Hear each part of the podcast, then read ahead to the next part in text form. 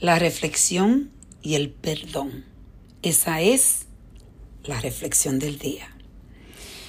Hoy estaba pensando cómo tantas veces tenemos una discusión con nuestros seres queridos, con la persona, muchas veces el esposo, la esposa, la novia, el novio, y en vez de reflexionar y buscar la forma de perdonar, buscamos lo que la persona está haciendo mal. Empezamos a sacar todos los, los trapos al sol, como dicen. Y se nos olvida que para tener una discusión hay dos personas o más. No es solo una persona. Y usualmente las personas, por ejemplo, si eres tú que estás discutiendo, tú vas a querer comprobar que la persona que está con esta discusión contigo está incorrecta y va a buscar toda, toda la forma de comprobarlo.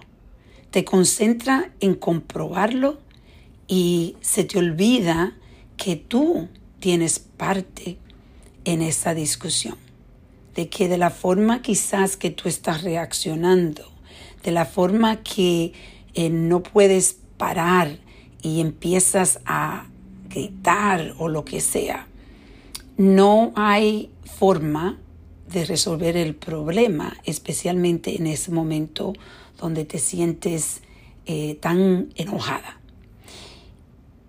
Y reflexionar en qué parte estoy yo contribuyendo a esta discusión, a este argumento. ¿Qué parte es la mía?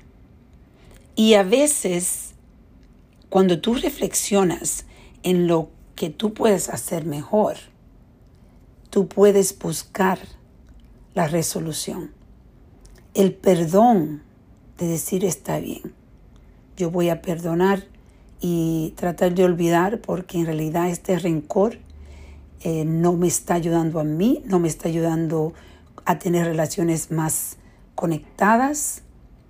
Siempre hay una parte que tú juegas. Todo juzgamos una parte en una discusión. Entonces, yo hoy quiero que tú reflexiones en lo que estoy diciéndote.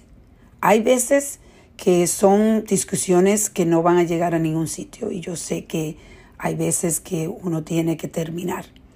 Pero no estamos hablando de esas relaciones, estoy hablando de argumentos y discusiones que en realidad hacemos diariamente, que crean hábitos de discusiones que nos llevan al final muchas veces y pueden ser prevenidas pueden ser prevenidas con el perdón. Entonces, te invito a reflexionar y a perdonar.